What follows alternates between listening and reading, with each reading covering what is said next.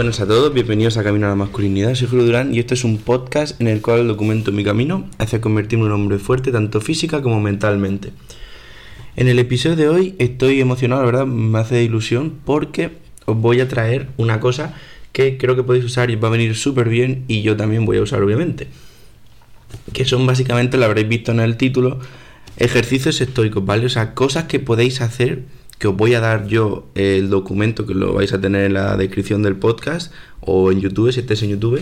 Básicamente ejercicios que podéis hacer durante toda esta semana, que tengo la intención de traer cada semana un ejercicio nuevo, que podéis hacer cada día para aplicar el estoicismo a vuestra vida. Básicamente el estoicismo, bueno, ya lo, habéis escuchado alguna vez aquí, supongo, alguna vez lo habréis visto en YouTube, es eh, una filosofía que nos dice eh, simplemente que debemos centrarnos en lo que podemos controlar y no gastar nuestra energía en aquello que no podemos controlar. Esto a rasgos muy generales, ¿vale? Sin entrar en profundidad. Entonces, me he inspirado en un libro que he encontrado en la, bueno, en la librería de mi padre. Tiene un, pues eso, varias estanterías con libros y tal. Y he encontrado uno que era de estos, rollo ejercicios semanales. Y creo que puede ser muy interesante. Porque si algo he leído yo muchas veces y si algo tengo metido en mi cabeza, es que para que pueda servir la filosofía o simplemente estas, ideas, ¿no? este tipo de vida, lo que hay que hacer es ponerlo en práctica. ¿De acuerdo? Entonces, si tú no pones en práctica lo que aprendes, no te sirve de nada. De nada te sirve saber eh, cómo poner, bueno, cómo reaccionar ante la ansiedad, por ejemplo, si no lo haces. O sea, no te sirve de nada tener el conocimiento teórico si no lo pones en práctica. Así que es crucial. Perdonad que hay una persona gritando. Madre. Esto ya es, vamos, típico de los episodios. Gente gritando y cerrando la ventana. Bueno, básicamente lo que os estaba diciendo. Creo que es crucial, según lo que he leído, poner en práctica lo que aprendemos, así que por esa razón os he, hecho un documento que yo voy a rellenar esta semana, el cual os voy a explicar su funcionamiento ahora mismo. Eh, el de esta semana, ¿vale?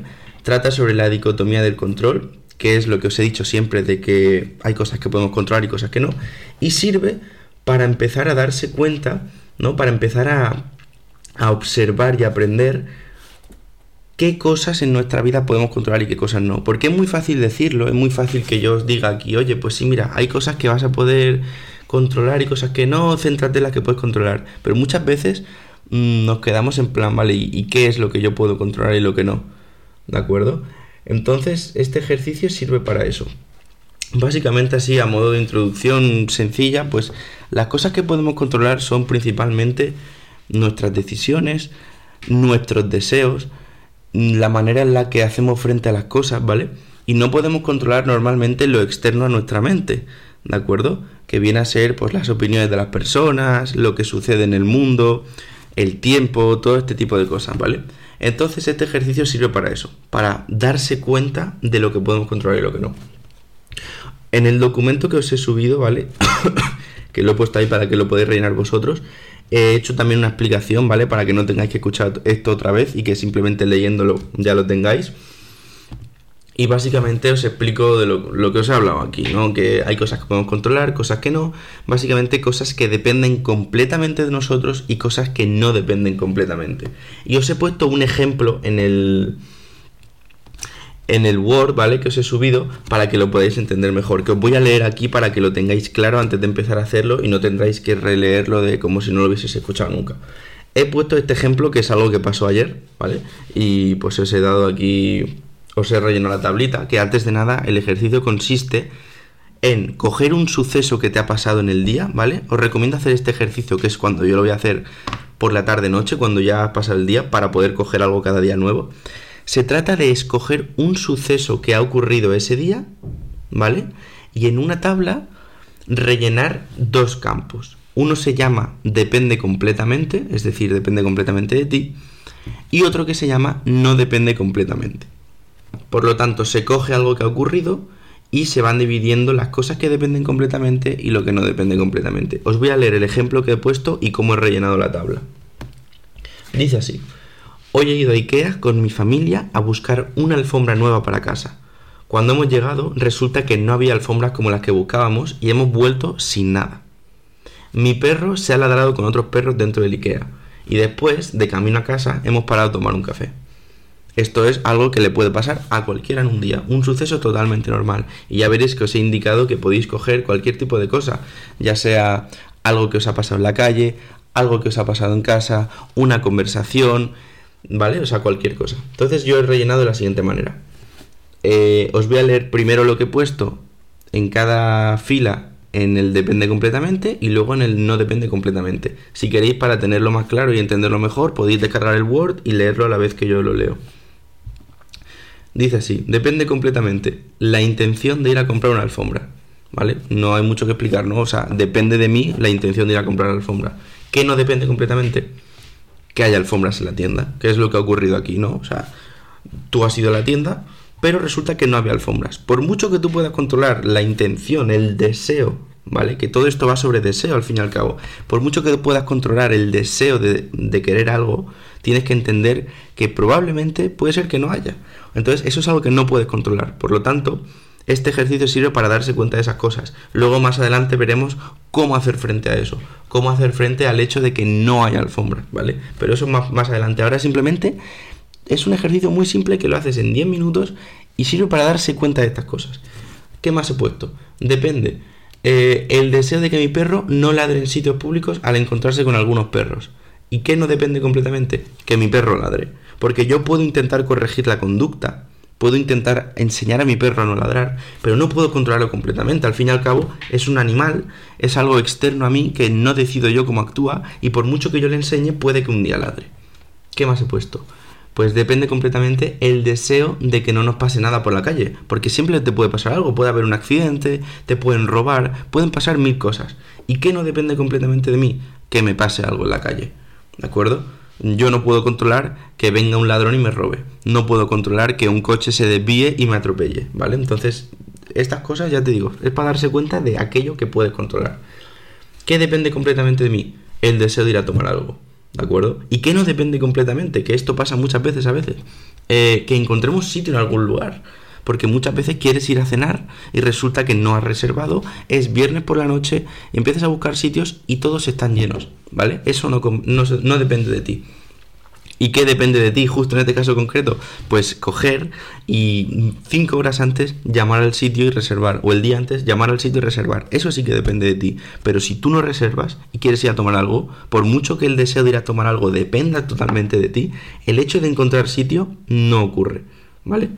Y luego por último que he puesto en depende completamente. La elección de lo que me voy a pedir para beber y que eso esté bueno. ¿Y qué no depende completamente? Que lo que pide esté realmente, realmente bueno. Porque yo puedo pedir un café, por ejemplo, puedo elegir yo y totalmente decidir sin ningún problema que yo me quiero tomar un café largo, un café solo largo.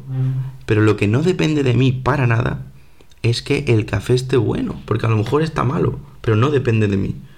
¿De acuerdo? Entonces, ¿para qué sirve este ejercicio? Os lo he puesto en el Word igualmente, pero os lo digo aquí. Porque yo siempre os menciono lo de que hay cosas que podemos controlar, cosas que no, y que tenemos que centrar nuestros esfuerzos y energía, en aquello en lo que sí podemos controlar. ¿Vale? Por lo tanto, no sirve de nada gastar nuestra fuerza en cosas que no dependen completamente de nosotros. Por mucho que sí que es cierto que hay a veces que podemos influenciarlas. ¿Vale? Como os he dicho, lo de reservar un restaurante, tú puedes reservarlo antes. Pero si no lo reservas, no lo puedes controlar. Al igual que jugar un partido de fútbol o hacer un deporte, tú puedes controlar el hecho de esforzarte al máximo y puedes influenciar el resultado final entrenando siempre disciplinadamente. Pero lo que nunca vas a poder controlar por mucho que te prepares es qué pasa al final en el partido. ¿De acuerdo? Tú puedes dar lo máximo de ti, puedes controlar el hecho de dar el máximo esfuerzo de ti y estar satisfecho por eso, pero nunca vas a poder controlar ganar el partido. ¿De acuerdo? a menos que lo amañes, obviamente. Entonces este ejercicio que se va a hacer, eh, yo recomiendo hacerlo, que es como lo voy a hacer yo, de lunes a sábado cada día, eh, sirve para aprender, como os he dicho ya, a diferenciar lo que podemos controlar completamente de lo que no. ¿Vale? Analizando cada día un suceso que nos haya pasado, cualquier cosa, por muy insignificante que sea, como puedes ir a comprar una alfombra o una conversación con un amigo, vamos a aprender a identificar los deseos que vale la pena eh, gastar energía en ellos y los que no. ¿vale? Y aprender sobre todo a diferenciar el hecho de las cosas que podemos controlar completamente y las que no, ¿vale? El hecho de hacer este ejercicio cada día eh, significa, o sea, implica más bien eh, que vamos a tener una mejor visión de aquellas cosas que podemos desear sin estar tirando energía por la basura, por decirlo así, ¿de acuerdo? Entonces, la única manera de alcanzar lo que los estoicos llaman serenidad, que es, viene a ser tranquilidad, que he puesto aquí en el Word, entre paréntesis, estar de puta madre, vivir de puta madre, es aprender a desear solo, solamente aquello que podemos controlar completamente. ¿De acuerdo? Y que por lo tanto eh, depende completamente de nosotros. ¿Vale? La buena vida, según los estoicos, no según yo, según los estoicos, que yo creo como ellos, la verdad, es aprender a desear solo aquello que podemos controlar. Por lo tanto, es aprender a no desear que no llueva. Porque imagínate que un día vas a ir a no sé dónde, a una fiesta que es al aire libre y deseas que no llueva. Pues ¿qué va a pasar si llueve? Que vas a estar mal. Te vas a rayar, joder, vaya mierda, yo no quería que lloviese. Pero vamos a ver, ¿acaso lo puedes controlar tú? ¿Acaso eres tú Dios o quien, en quien sea que creas? ¿Acaso eres tú la naturaleza para decidir si llueve o no? ¿Verdad que no? Entonces no tiene sentido desear algo así. No tiene sentido. Tú lo que puedes desear es, oye, pues yo deseo pasármelo bien hoy. Y bueno, ahora que lo he dicho tampoco, porque a lo mejor no te lo pasas bien. ¿Vale? Tú lo que tienes que desear es, oye, pues yo voy a ir ahí, voy a ir con mis amigos, me lo voy a intentar pasar bien, voy a ver que, cómo me lo paso, voy a estar ahí a gusto, y si llueve me da igual. Y si resulta que pasa algo que me hace estar mal, me da igual. Yo voy ahí con mis amigos a estar bien y punto. ¿De acuerdo? Pero no puedes controlar, o sea, no puedes intentar desear que pongan la música que a ti te gusta, que no llueva, que vaya no sé quién. Tú lo único que puedes controlar ahí es el hecho de ir a la fiesta e intentar estar bien. ¿De acuerdo? Entonces os he puesto en el Word eh, una tabla, bueno, tablas para cada día de la semana, de lunes a sábado, que podéis rellenar cada día justo ahí en el Word. Os lo recomiendo, yo lo voy a hacer. Y el domingo es el día de reflexión, por decirlo así. Simplemente es cronometrar 5 o 10 minutos y escribir si te ha servido el ejercicio. Si te ha servido el ejercicio, en un futuro lo puedes utilizar otra vez. ¿De acuerdo? Yo que sé, cada X tiempo a lo mejor te apetece hacer un par de semanas de este ejercicio para volver a tomar conciencia de lo que puedes controlar y lo que no. Y por último, te quiero decir que si pillas este episodio un día que no es domingo, es decir, a lo mejor lo pillas el miércoles, te recomiendo que no te esperes al lunes que viene, sino que lo hagas solo los días que te queden. Es decir, hacerlo, por ejemplo, de lunes, o sea, de miércoles a, sábado, ¿vale? En vez de lunes a sábado, pues de miércoles a sábado, o de jueves a sábado, o de viernes a sábado. O también tienes la opción de hacerlo de viernes a viernes.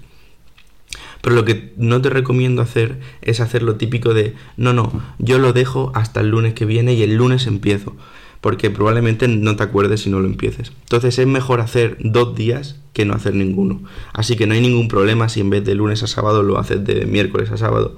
Básicamente porque esto es un ejercicio totalmente voluntario que te va a ayudar y que no implica eh, nada, en plan, es decir, si tú no lo haces los 5 o 6 días, no significa que vayas a estar mal o que no lo estés haciendo bien, ¿de acuerdo? prefiero que lo hagas 3 días a que no lo hagas ninguno.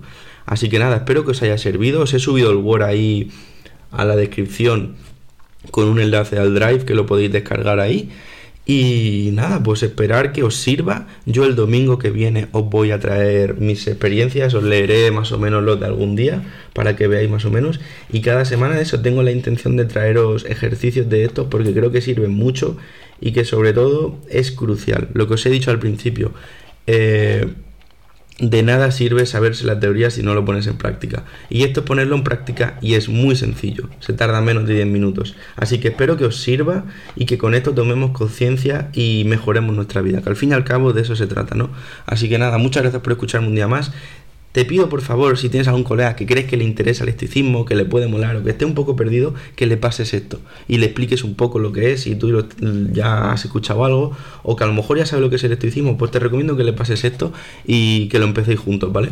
Y lo podéis comentar entre vosotros también, creo que puede ser muy buena idea. Así que nada, muchas gracias por escucharme un día más, os dejo eso subido y que tengáis un día de puta madre. Cualquier duda me podéis escribir en YouTube, lo que sea, y os respondo. Así que nada, hasta luego.